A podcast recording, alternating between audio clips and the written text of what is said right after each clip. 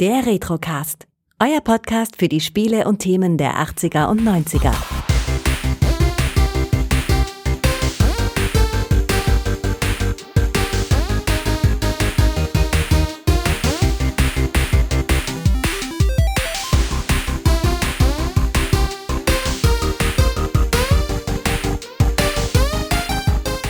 Hallo Kai, Konstantin, der Bobby Toni von Twitter hier.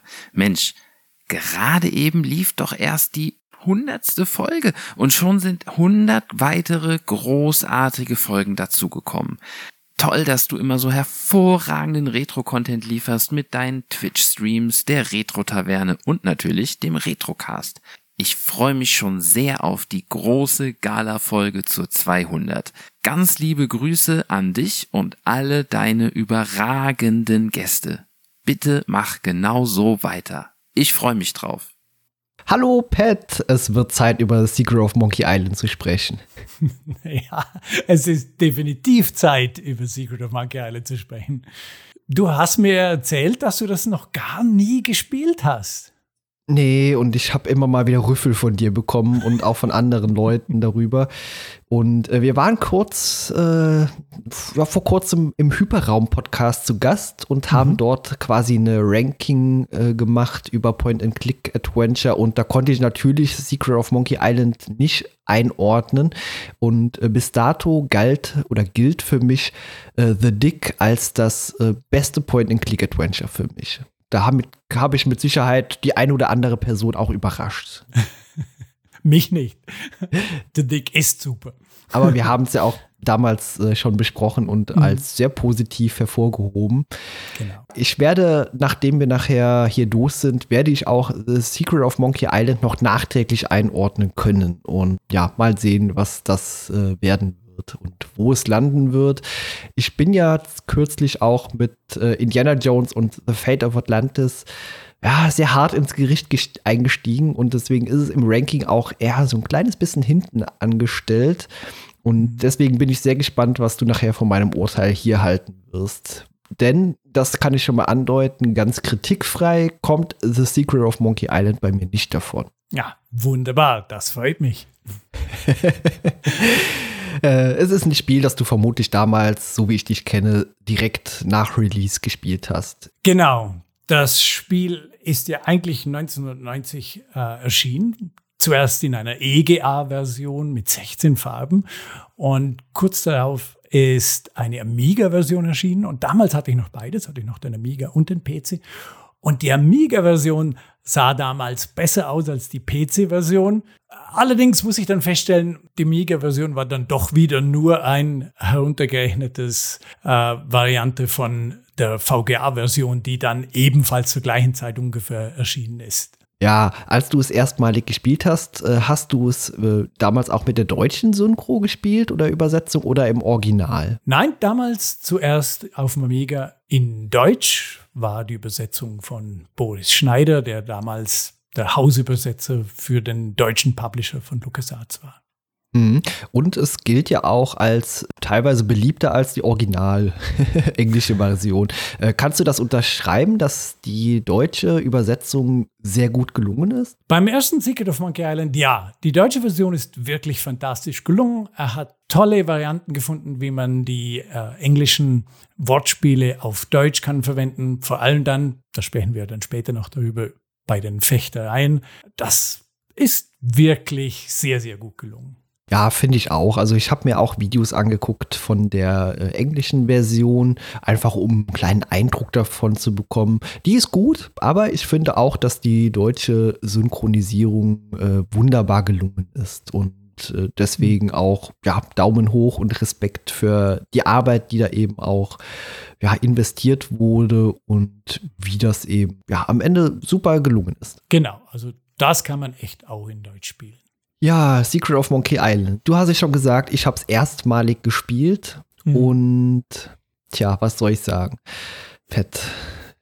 Also mein Fazit hebe ich mir für am Ende auf. Lass uns erstmal so ein bisschen äh, drüber sprechen, dass ich damals kein Piratenfan war und äh, das erst so in den 2000er Jahren sich ein bisschen entwickelt hat mit Fluch der Karibik. Und mhm. das ist ja eigentlich eine Filmreihe, die dieselbe Ausgangslage hat wie dieses Spiel, nämlich dieser Parkride rund um äh, die Piraten der Karibik. genau, genau. Und ja. Voodoo spielt eine wirklich wichtige Rolle. Also im Sinne von Secret of Monkey Island ist wie äh, Pirates of the Caribbean, der Film, eine Art Fantasy-Geschichte, bisschen moderner erzählt und anstatt Magie gibt es halt eben Voodoo. Genau, richtig. Und natürlich auch Geister, Gespenster genau. und allerlei andere übersinnliche Dinge, die es in der Regel äh, so nicht gibt. Also deswegen äh, fand ich das schon mal eine ganz gute Sache. Das waren natürlich äh, auch äh, Aspekte, die mir durchaus bekannt waren. Also ich wusste, dass es einen Geisterpirat gibt. Ich wusste, äh, wie der äh, Hauptcharakter heißt und ich weiß auch, wie der Name auf diese absurde Art und Weise zustande kam. Und äh, das sind eben Sachen, die mir durchaus bekannt waren. Ich hatte auch meiner Meinung nach damals, ich weiß nicht, ob es eine Demo-Version war, von dem Spiel besessen, aber ich war damals, als ich es erstmalig gestartet habe, erstens noch zu doof dafür, äh, weil noch sehr jung. Und mhm wie gesagt, ich bin einfach kein Piratenfan damals gewesen. Von daher, ja, fing ich mit dem Spiel rein gar nichts an und deswegen landete es bis zum heutigen Tage auf einem großen Stapel an Spielen, die als sehr gut gelten, ich aber nie gespielt habe oder auch nie nachgeholt habe. Ja, bei mir war es umgekehrt. Ich war damals ein riesiger Piratenfan, was nicht unbedingt nur an Filmen lag, sondern vor allem auch an Computerspielen, Pirates vor allem. Und ich war richtig heiß auf ein Adventure in, in, in diesem Szenario zu spielen. Der Aspekt dann näher am Geschehen zu sein, als man zum Beispiel bei Pirates ist, wo man ein ganzes Schiff äh, befehligt und zwar auch Kämpfe macht, aber eigentlich hat man immer diesen Abstand, in dem man Befehle gibt. Und mein, meine Idee bei Secret of Monkey Island, mein Interesse war darin, den Piraten selbst zu spielen, durch karibische Dörfer zu wandern, Inseln zu erforschen. Alles das macht das Spiel dann nicht ganz.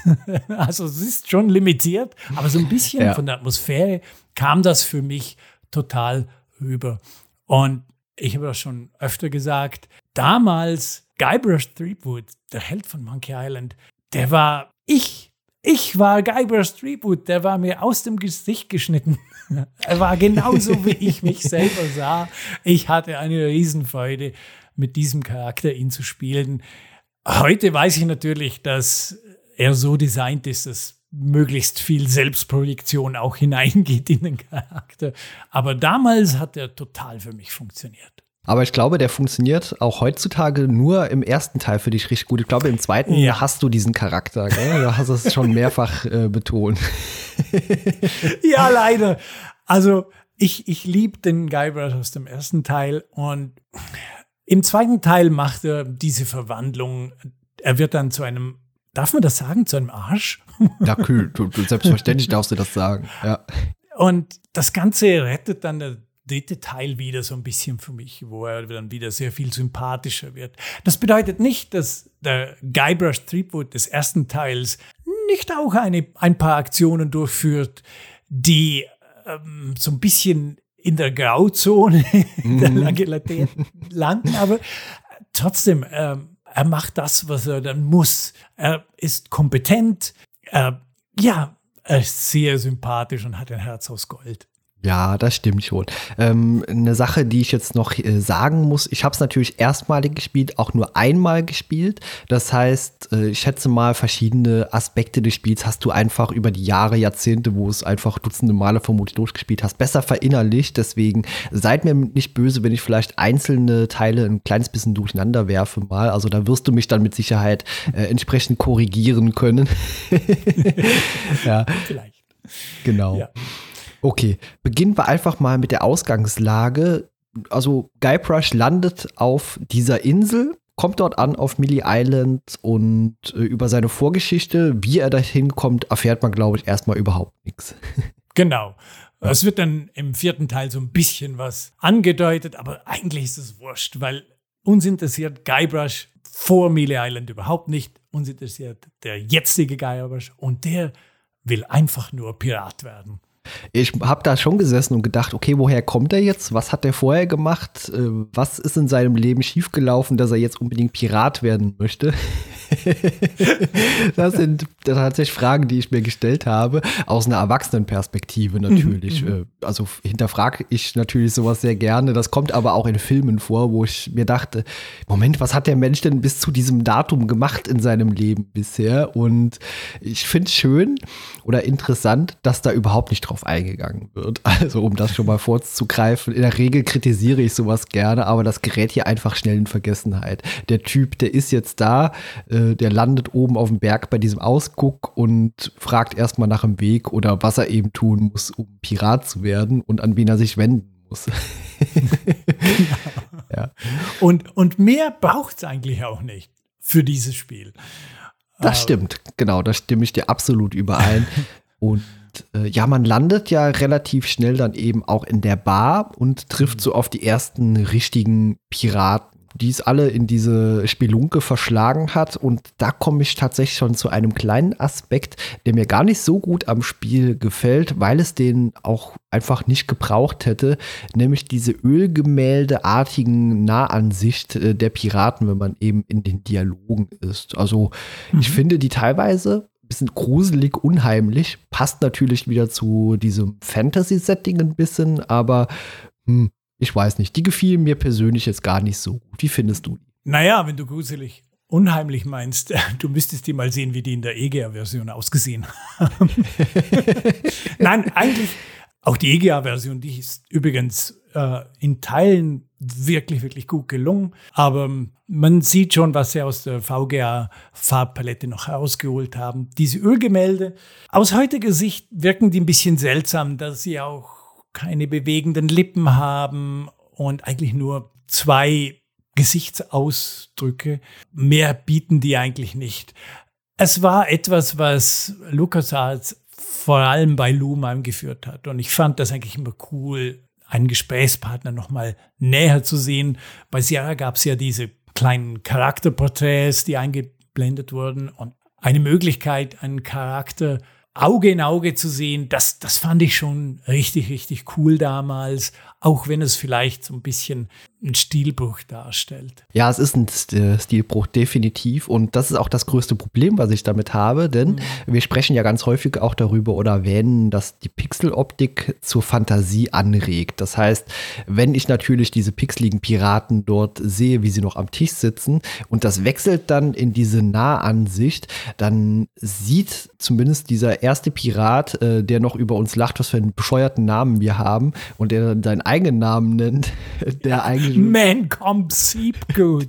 Der erstens Tonalität äh, genauso klingt wie äh, Guybrush Threepwood, aber äh, der, der Name ist eigentlich genauso bescheuert ist. Aber äh, das sieht so ein bisschen aus wie bei Red Hooks Revenge, was wir ja auch schon besprochen haben. Stimmt, ja. Und äh, der Stilbruch passiert für mich an der Stelle eben auch, weil ich vorher in der Fantasie drin stecke, okay, der Pirat, der sieht echt bescheuert aus oder hässlich und wie so ein Pirat halt aussieht, also runtergekommen und diese Nahansicht nimmt mir diesen Zauber so ein bisschen meiner Fantasie mhm. und er gibt mir so ein Bild vor und zeigt mir jetzt, okay, so sieht der Charakter wirklich aus und ja, das fand ich ein bisschen schade eigentlich.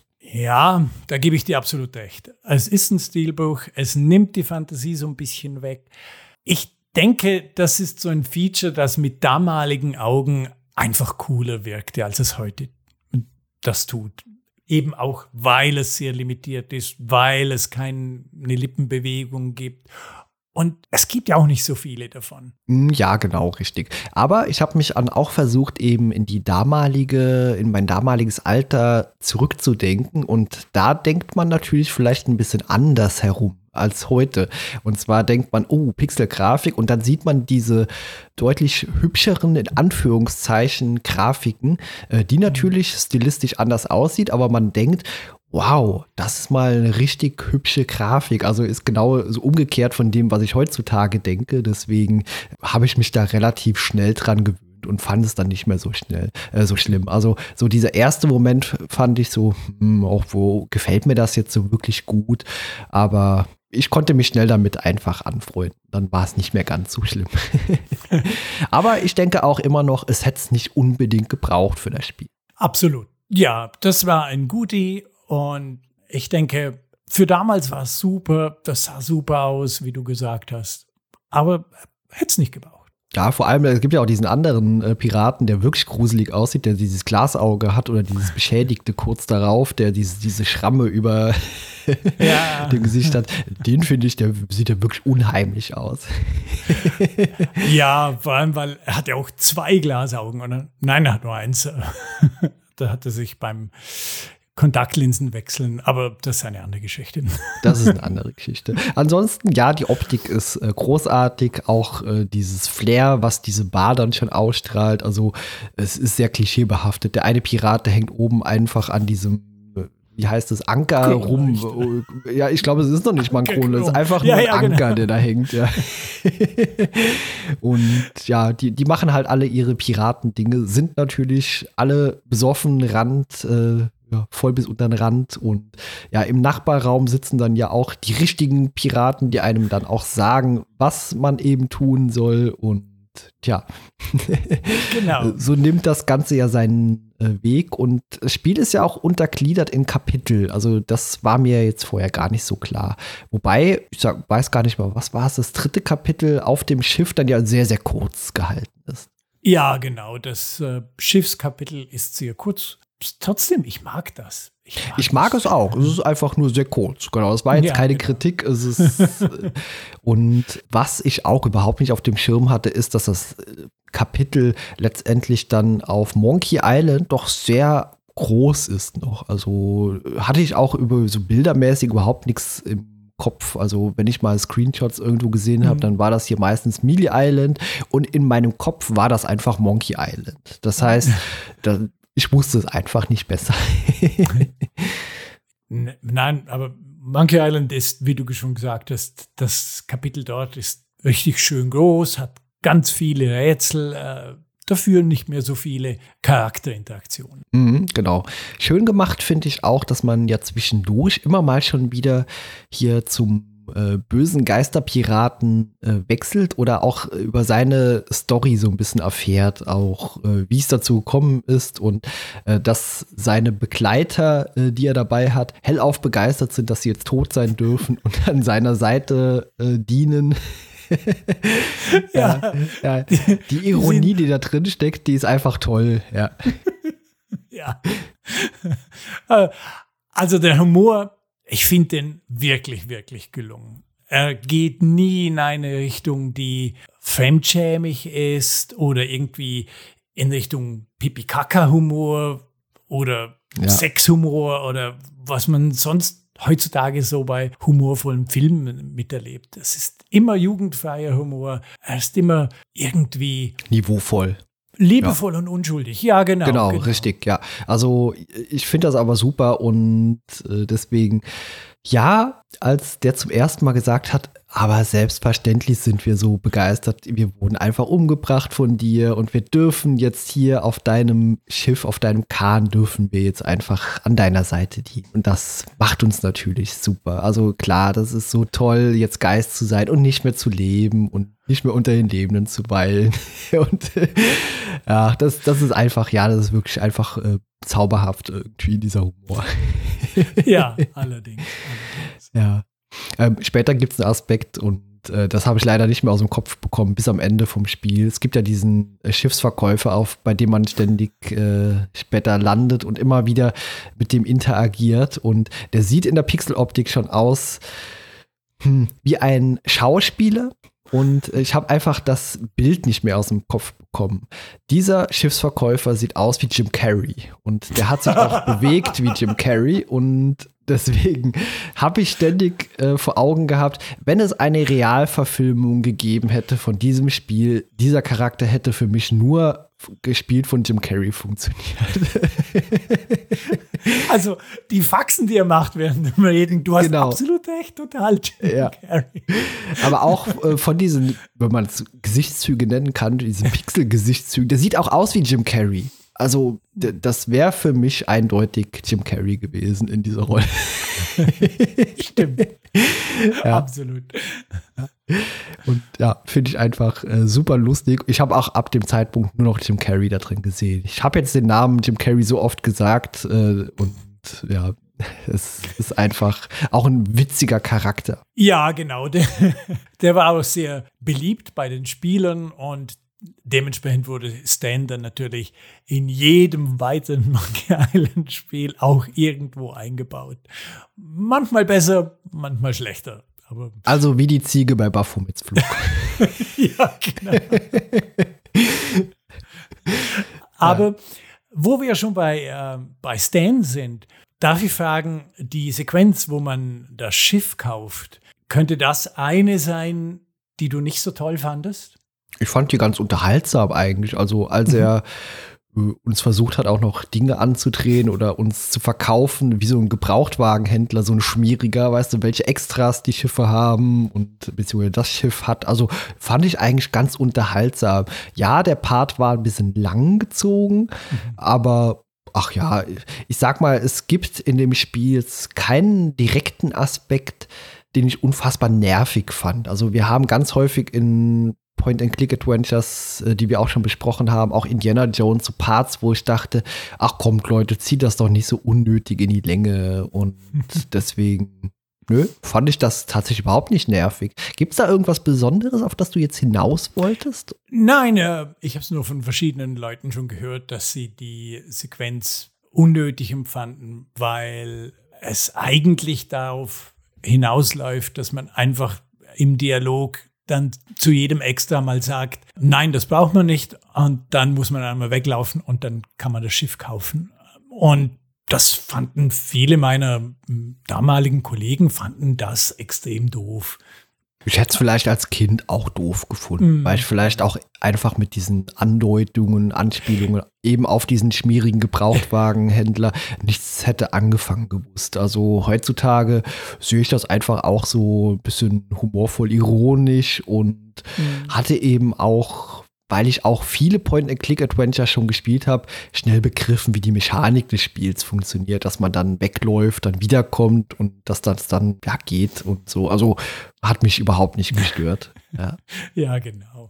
Und äh, einige der Extras, die er da verkaufen will, das schon hat ein paar richtig coole Witze darunter.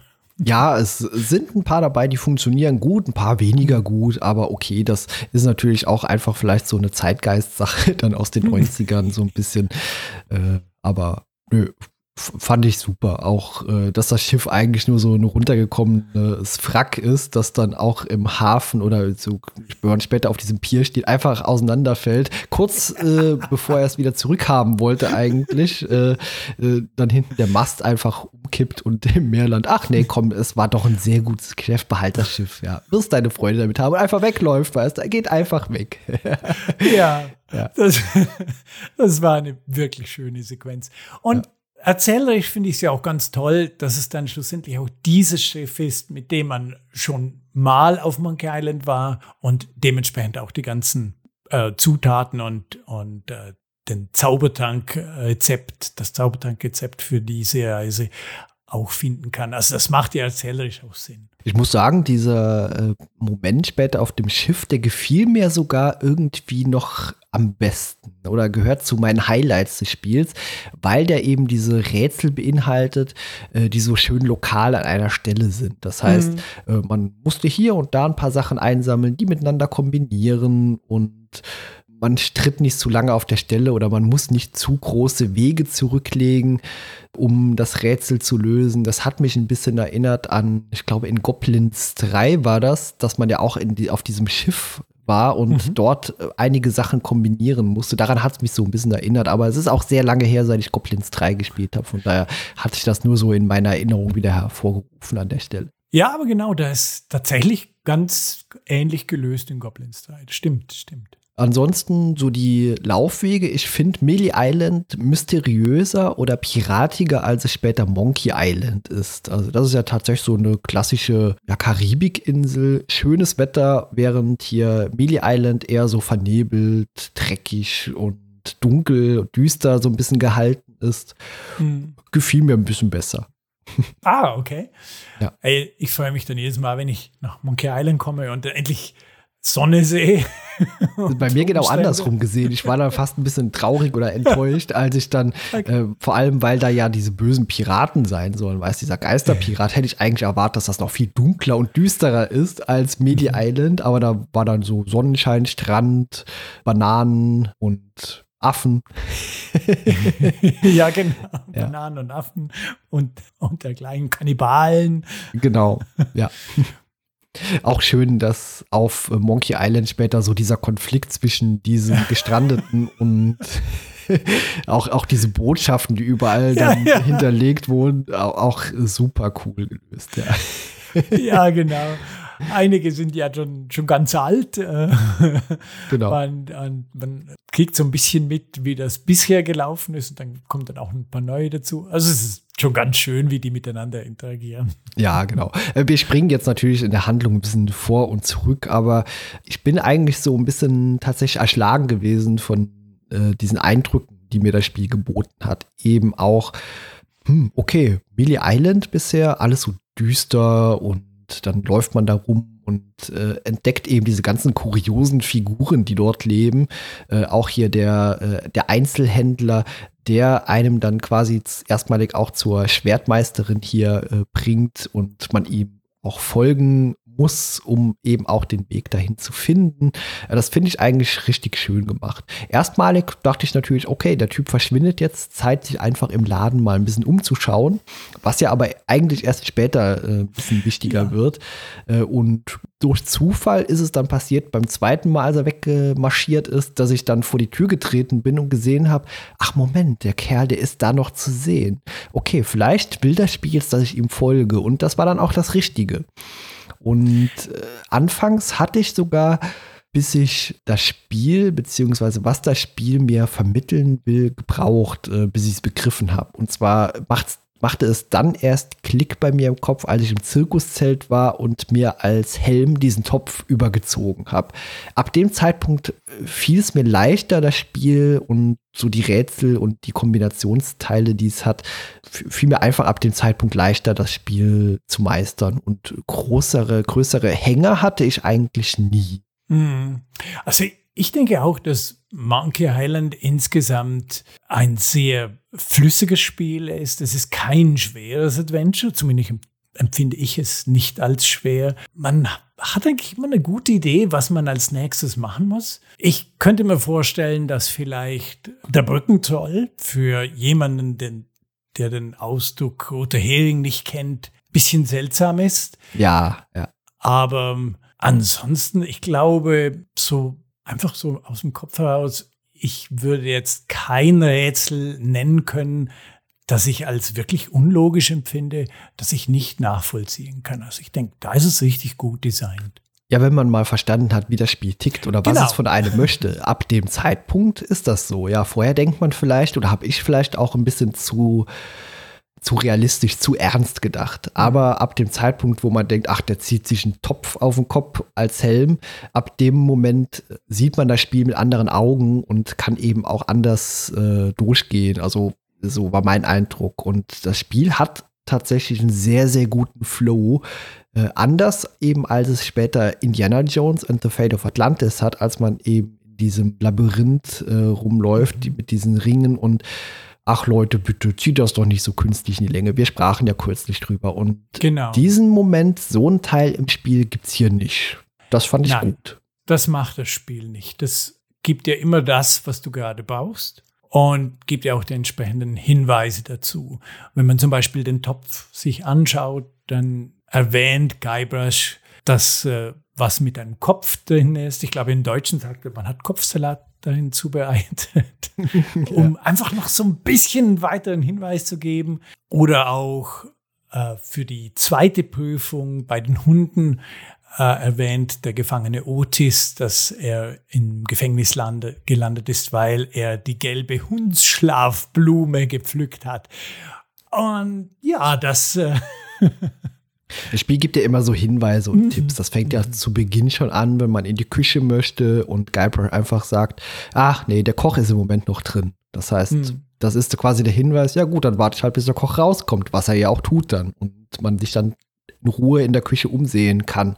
Ich glaube, der kommt, wenn man in der Küche ist, ja auch nicht zurück oder wirft einen Nein, dann raus. also der, der, der, bleibt einfach dann raus, genau. Ja. Also man hat genug Zeit, auch keinen Zeitdruck. Nein. Und es gibt aber auch einen Aspekt, den ich erst richtig cool finde und am Ende so ein bisschen traurig war, dass der dann wie weggefallen ist, nämlich dieses Beleidigungsfechten. Also erst wird dieses, wird das so wunderbar eingeführt, aber später spielt das leider keine Rolle mehr. Ich hätte mir fast am Ende beim Boss in Anführungszeichen gewünscht, dass man das nochmal irgendwie benutzen kann, aber war dann irgendwie weg plötzlich. Kannst du dir erklären, warum das so ist oder wie findest du das? Also das Beleidigungsfechten ist ja etwas, was mich damals enorm überrascht hat. Äh, ich kam ja zum einen aus der Pirates-Region und zum anderen kam ich von Indiana Jones 3 und habe natürlich erwartet, dass das Fechten sich jetzt genauso wie in Indiana Jones 3 das Boxen mit der Tastatur äh, bewerkstelligen lässt. Und als das Spiel mir dann gesagt hat, nein, nein, da, hier geht es um Beleidigungen, die musst du halt lernen, war ich enorm geflasht damals. Ich dachte mir, wow, was für eine coole Idee. Das, da wäre ich nie drauf gekommen. Eigentlich ist es nachvollziehbar, denn jeder Piratenfilm macht das. Klar, und man macht das natürlich auch dementsprechend, dass das Spiel es verharmlost auch quasi diese Kämpfe ja. oder dass man irgendwie, man, man, bringt ja auch niemanden um hier. Also äh, das genau. ist ja eher so, dass man sich beleidigt, dann geht das Fechten voran und am Ende gibt die gegnerische Person oder man selbst auf, wenn man verloren hat. Echt? Aber warum ist das später im Spiel dann eben, spielt das keine Rolle mehr? Also man lernt das erst, man bekommt das so eingepläut, diese ganzen Begriffe, und später ist dieser Aspekt einfach wieder weg. Also man braucht es einfach nicht mehr. Das finde ich schade oder fand es eben sehr schade beim Spielen auch. Ich habe mal irgendwo gelesen oder gehört, dass eine Idee eigentlich gewesen wäre, dass man im Kapitel auf dem Schiff, dass man das, dass man da eine Art wie bei Pirates mit dem Schiff herumfährt, andere Leute, äh, andere Schiffe plündert und da nach und nach das Rezept für die Reise nach Monkey Island dann sich äh, erwirtschaftet. Und das haben sie dann weggelassen, das haben sie dann gestrichen und haben das dann in einer kleineren Form in Monkey Island 3 wieder eingeführt. Aber ähm, ich denke, das ist auch der Hauptgrund, weshalb das Kapitel auf dem Schiff so kurz ist, da es nur den Aspekt zeigt mit dem Rezept und den Rest nicht.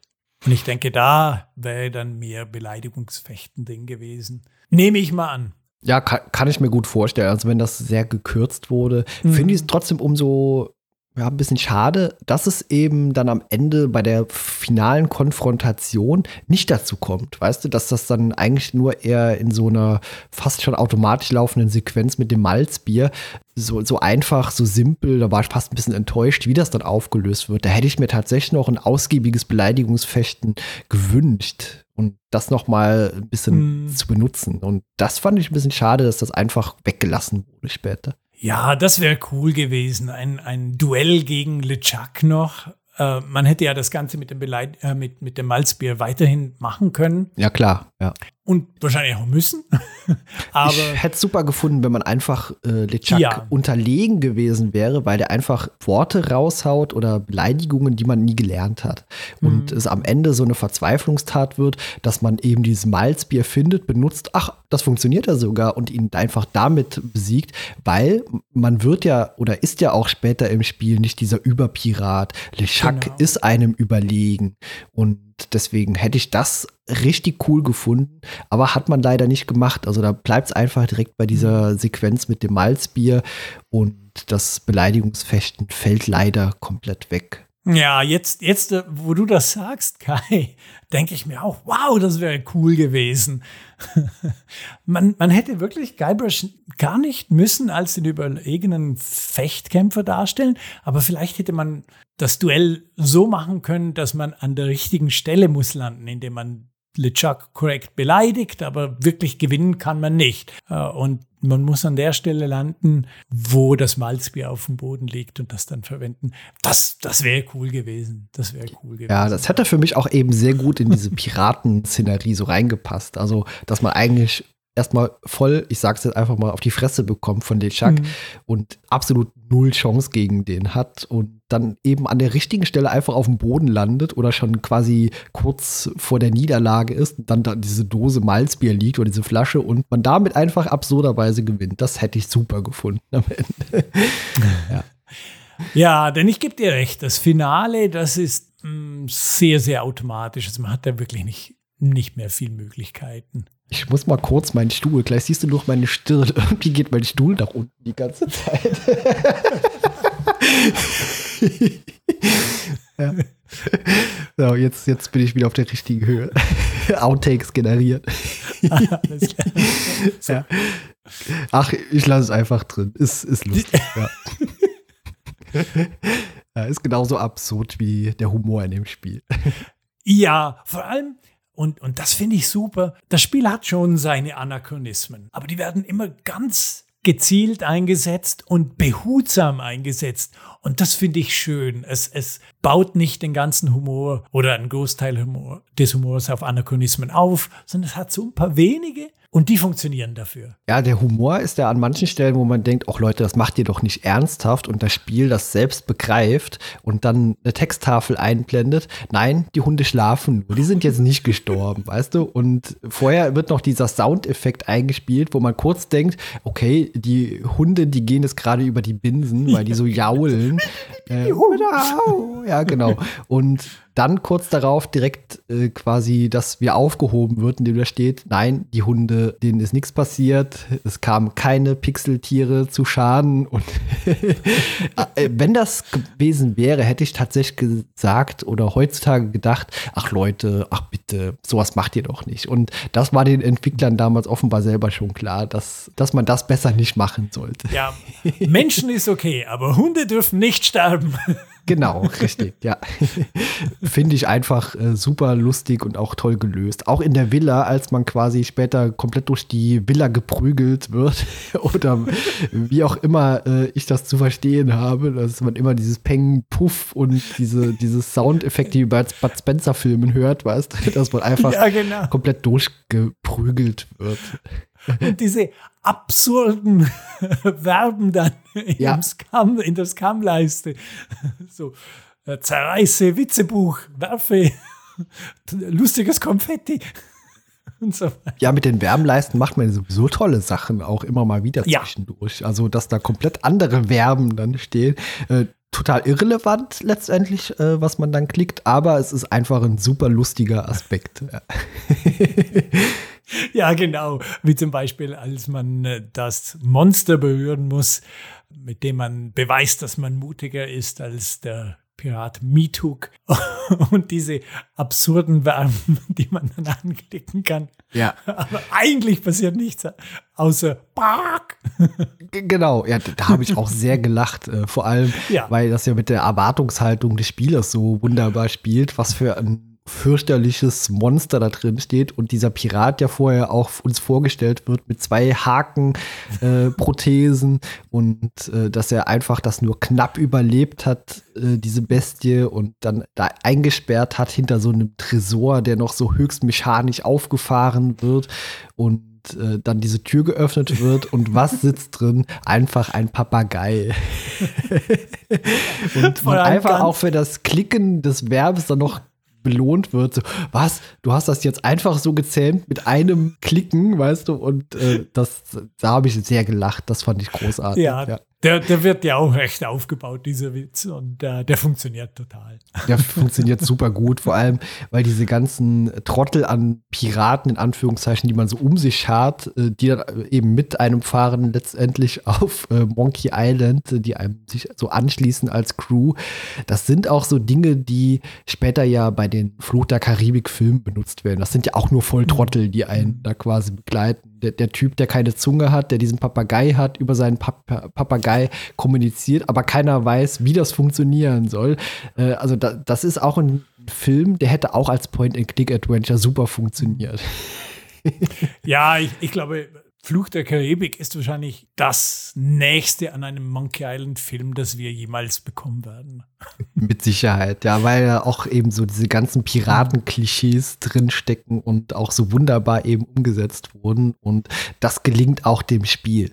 Wobei ich vermutlich davon ausgehe, dass wenn man es in jungen Jahren gespielt hätte, die ganzen Piratenklischees nicht so verstanden hat schon. Also ich glaube, das wird einem erst später wirklich klar. Das ist eine gute Frage. Ich denke, beide, Monkey Island und Flucht der Karibik, haben sich ja an dem, an dieser Disney Ride Pirates of the Caribbean orientiert oder die als Inspiration genommen. Die gibt es ja schon wirklich, wirklich lange. Die hatte ich damals schon erlebt. Ist bis heute meine Lieblingsbahn. Nennt man das Bahn auf Deutsch? Ja, genau, so eine Attraktion, Bahn, genau. Attraktion, genau, Attraktion.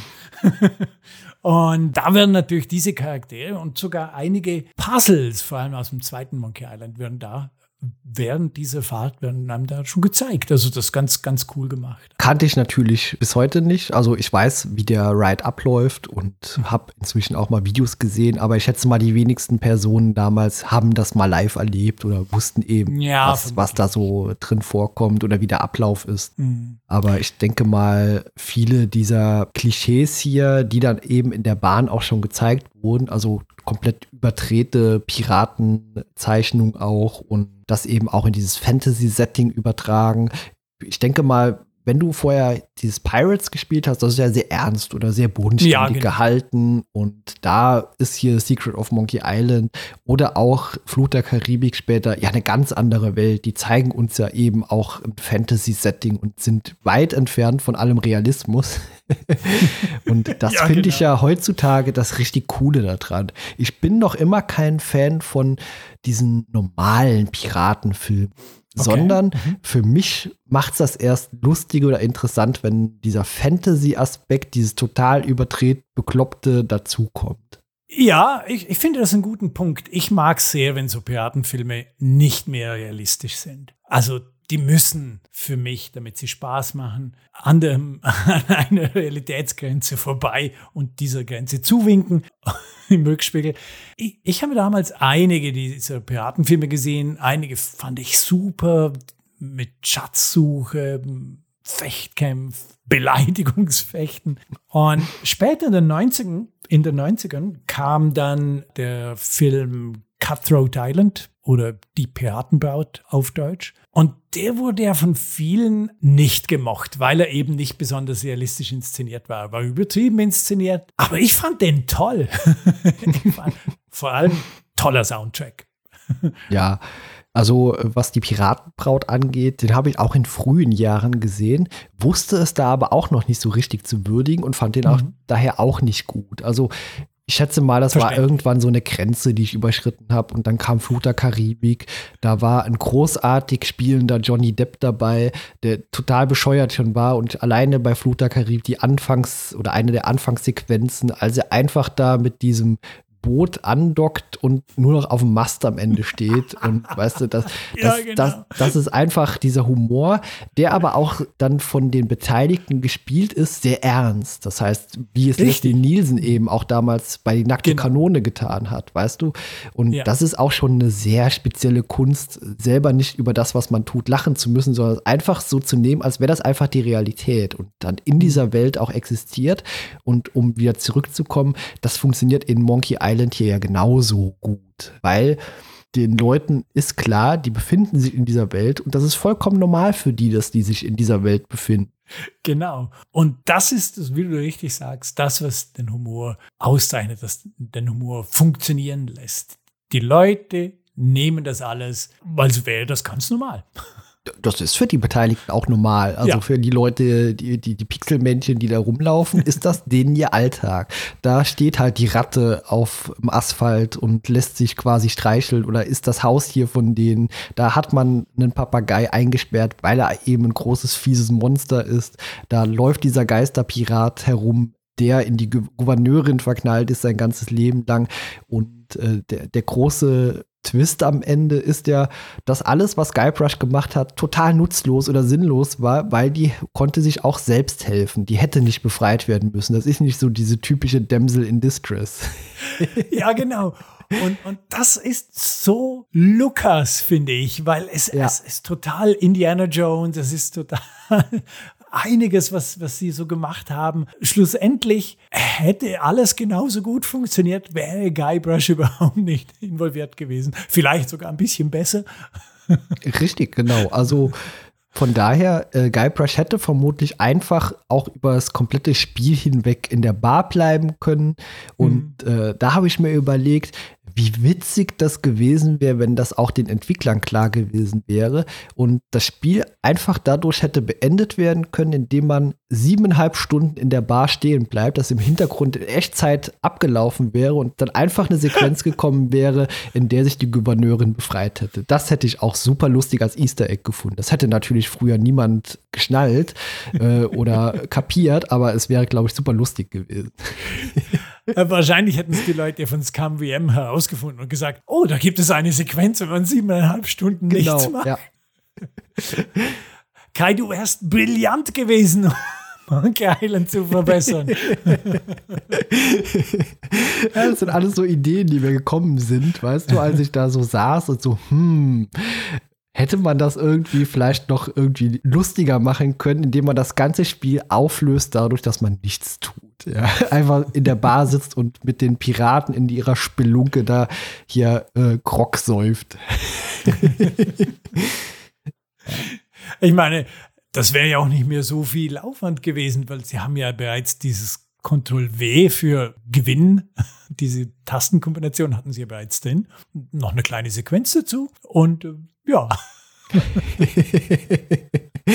ja, vielleicht sollte ich noch in meinem äh, gehobenen Alter in die Spieleentwicklung eintauchen und Leuten irgendwelche Tipps äh, geben für ihre Spiele.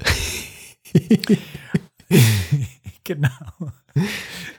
Aber das Schöne ist an äh, Gouverneurin Marley, sie ist keine Damsel in Distress, nein, aber sie verliebt sich ja auch in Guybrush, weil er eben anders ist. Ja. Das geht super schnell, ja. Äh, also da ja, war ich schon überrascht. So. Am Ende ist meistens ist es ja so, auch sehr klischeehaft, dass es am Ende dann, wenn alles überstanden hat, diesen Kuss gibt und ah, ich finde dich so toll und danke für meine äh, quasi Nicht-Rettung, aber es war alles unnütz, aber du bist trotzdem ein dufter Typ.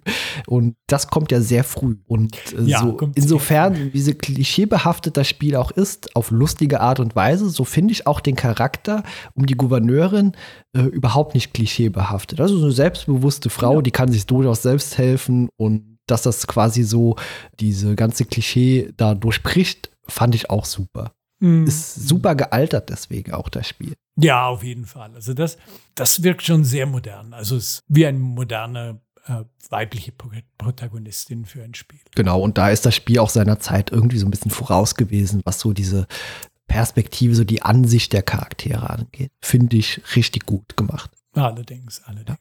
Ja. Äh, was ich auch richtig gut gemacht finde, ist die Grafik und der Stil, mhm. weil der hat sowas Düsteres. Der hat teilweise auch, wenn man bei LeChuck hier auf dem Schiff ist, auch äh, die, die Innenarchitektur, die sieht teilweise auch so ein bisschen geisterhaft eben mhm. aus, so mit diesem merkwürdigen blau düsteren Ton und äh, ja, da wusste man immer direkt, wo man sich befindet, wenn wieder eine Zwischensequenz gestartet ist. Das sind vielleicht auch Dinge, die mir früher, wenn ich es gespielt hätte, nicht so aufgefallen wären. Ja, aber da hast du absolut recht. Die grafische Varianz von den verschiedenen Locations, die es gibt, ist wirklich toll gemacht. Das Blaue des Geisterschiffs, dieses Glühen, das sie gemalt haben, auch wie sie es geschafft haben, die Geister als transparent darzustellen, ohne eigentlich wirklich mit Transparenzeffekten zu arbeiten. Das ist super gemacht. Wo wir nochmal bei äh, diesen Ölgemäldeartigen Porträts, man landet ja auch relativ schnell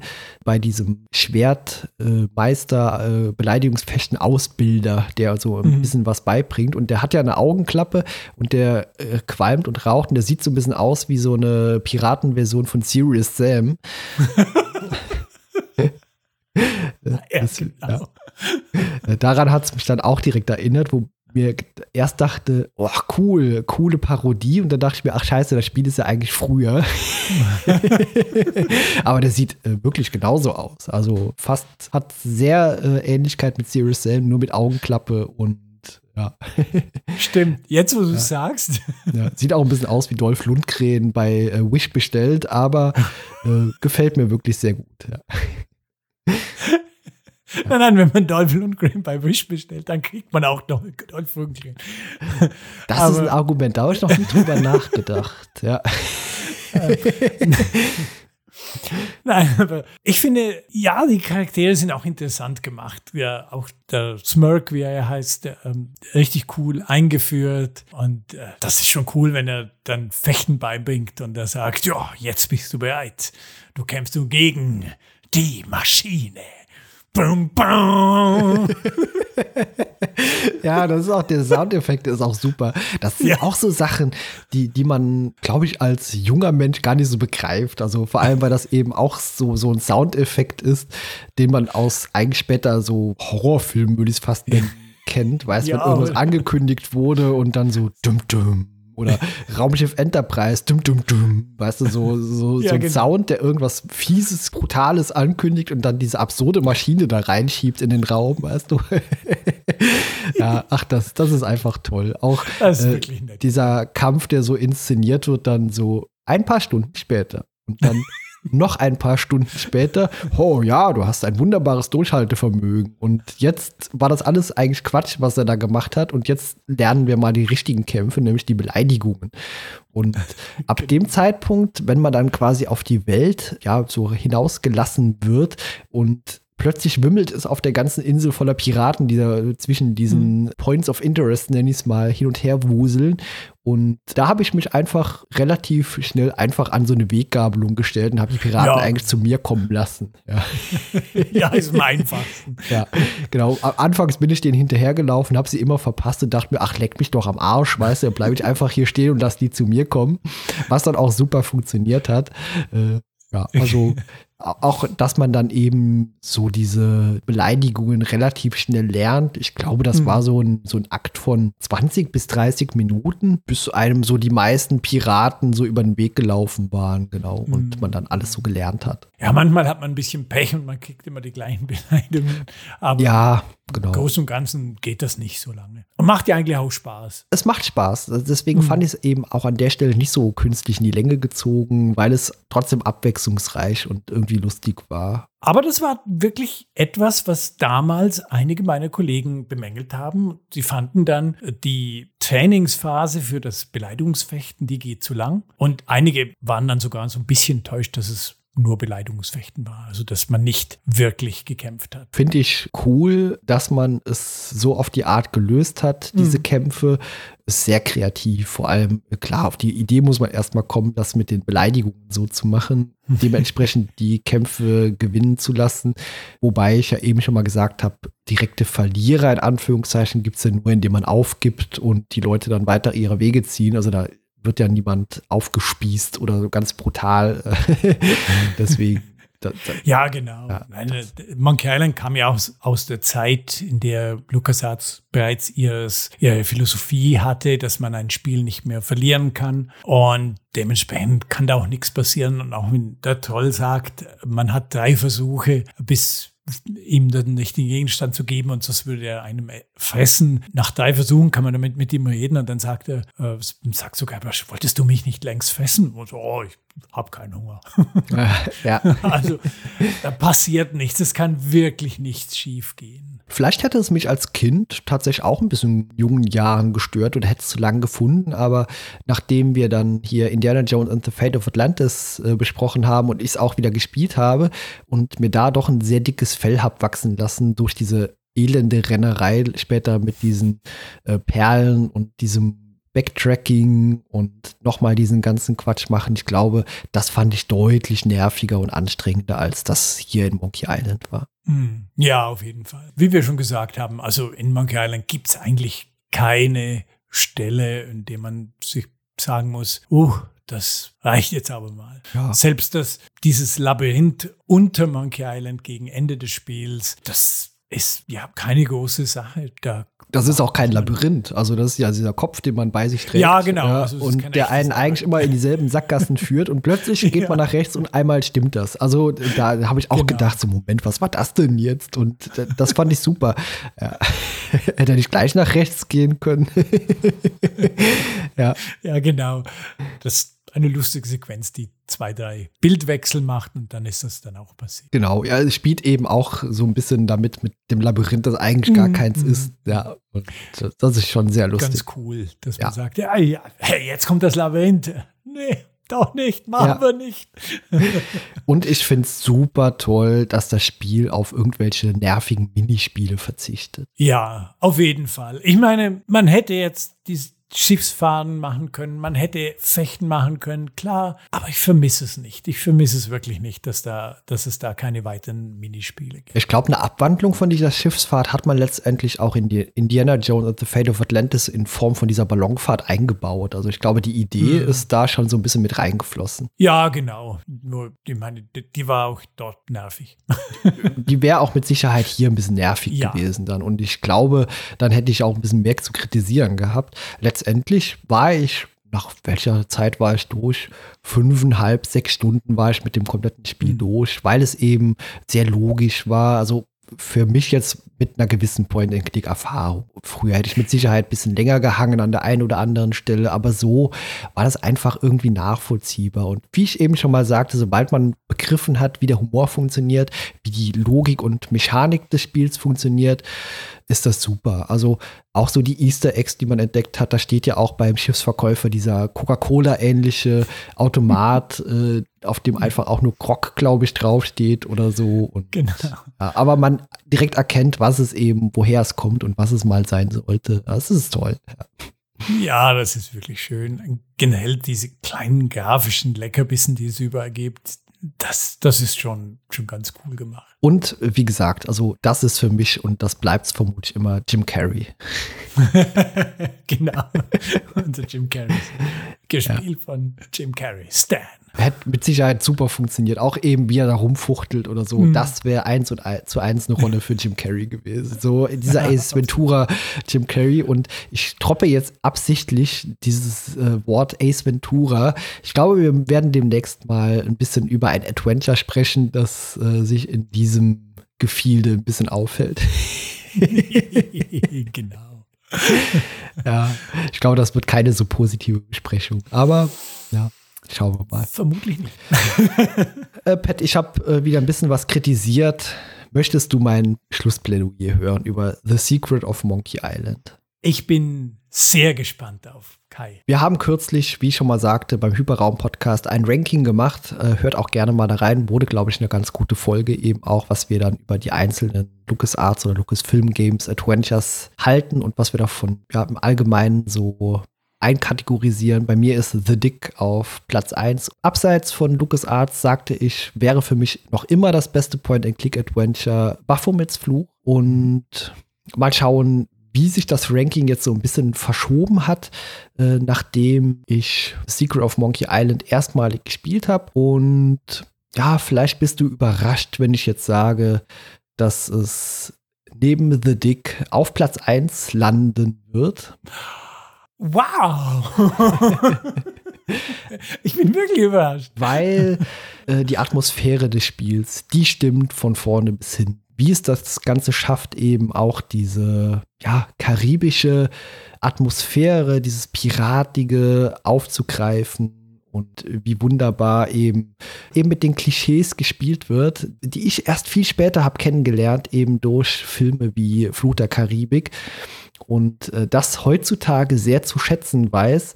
Der Grafikstil gefällt mir, bis auf die Ölgemäldeartigen Porträts, mit denen ich so ein bisschen rumfremdel, die ich früher vermutlich cool gefunden habe oder hätte und jetzt aber ja, es ist so ein kleiner Stilbruch für mich ist, aber das ist Meckern auf sehr hohem Niveau und äh, dass ich es sehr schade finde, dass das Beleidigungsfechten später im Spiel, im späteren Verlauf nicht mehr benutzt wurde und das quasi weggefallen ist, finde ich auch ein bisschen schade. Ansonsten ein richtig cooles Point-and-Click-Adventure und rang, äh, ja, baut sich bei mir neben The Dick auf Platz 1 äh, unter Lucasfilm oder LucasArts Games mit ein. Aber Baphomets Fluch bleibt für mich trotzdem noch immer so das Highlight aller Point-and-Click-Adventures. Was hältst du jetzt von meinem Plädoyer? Ein, ein wunderschönes Plädoyer, Kai. Ich bin sogar ein bisschen gerührt dass, äh, dass dir das Spiel dann schlussendlich auch als jemand, der das ganz frisch und neu, ohne irgendwelche nostalgische Verklärung oder rosarote Brille, genauso gut gefällt, wie es mir das tut. Und ganz, ganz vielen anderen Spielern da draußen ebenfalls wenn man auf Cultboy ist und sich da die äh, User-Rankings ansieht, ist The Secret of Monkey Island das bestbewertetste Adventure und manchmal sogar das bestbewertetste Spiel, das ändert sich immer so ein bisschen. Aber es ist wirklich von so vielen Leuten vergöttert. Es kein Wunder, dass wenn Ron Gilbert sagt, er würde jetzt ein neues Monkey Island machen, Return to Monkey Island, dass die Leute aufhorchen. Twitter wird überschüttet mit hey, habt ihr gehört, Ron Gilbert macht ein neues Monkey Island. Und ähm, ich habe so ein bisschen Angst davor, dass ganz viele Leute dann enttäuscht sein werden, weil es nicht mehr das gleiche ist, wie es damals war. Und auch selbst Ron Gilbert, er kann nicht mehr das gleiche Spiel machen, weil der Markt hat sich geändert. Das Adventure ist nicht länger ein AAA-Produkt und es muss mit einer vereinfachten Grafik daherkommen. Es, es muss, tja, und er wird wohl kein Pixeloptik mehr nehmen diesmal. Mal sehen, was das gibt. Fest steht, GameStar hat The Secret of Monkey Island als das zwölf wichtigste Spiel der 90er gekürt. Und für mich persönlich ist es noch ein bisschen weiter oben, denn es war für mich persönlich ein ganz, ganz wichtiges Spiel. Und ich kann es wirklich immer wieder spielen und habe meinen Spaß dabei. Auch wenn ich jede Zeile auswendig kann, also fast. Ja, da kann ich schon mal ankündigen. Das wird es bei mir früher oder später auch sein, denn spielen werde ich es mit Sicherheit noch mal. Ich habe mich teilweise erwischt, wie ich da einfach saß und auch bei diesen Beleidigungskämpfen äh, so den Hintergrund einfach nur betrachtet habe und mich so mhm. diese Sternenhintergründe, wie mich das einfach fasziniert hat, das einfach zugeguckt habe und gar keinen Bock hatte, weiter zu kämpfen, weil ich mich einfach so ergötzt habe an dieser wunderbaren Pixeloptik und dieser Grafik. Also das gefiel mir super gut. Ich habe auch auf sämtliche Filter und so in Scum VM komplett verzichtet und mhm. habe es eben in der ursprünglichen Variante, CD-Variante gespielt mit der CD-Musik auch und mhm. fand das einfach super toll. Ich finde, da funktioniert auch das, ähm, dieses Remaster, das es gab in den 2000er Jahren.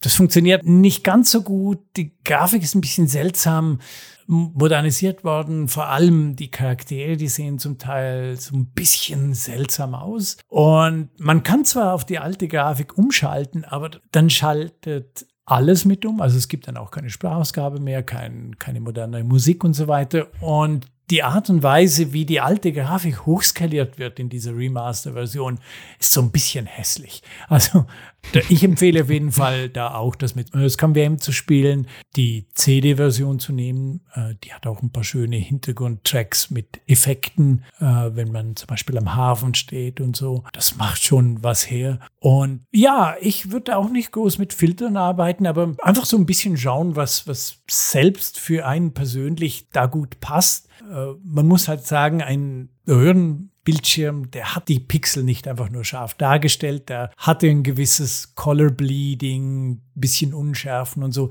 Da einfach so ein bisschen herum experimentieren, was für einen persönlich da passt, was, was für einen persönlich das richtige Feeling gibt und dann einfach genießen. Ja, genossen habe ich sehr und auch wenn ich anfangs noch so ein bisschen skeptisch war, als du sagtest, machen wir hier Secret of Monkey Island, das als Vorschlag kam, ich dann tatsächlich kurz in mich ging und sagte, ja komm, jetzt ist der richtige Zeitpunkt, jetzt machen wir es endlich. Ich glaube, du warst ein bisschen überrascht, als ich sagte, ja, wir machen Secret of Monkey Island.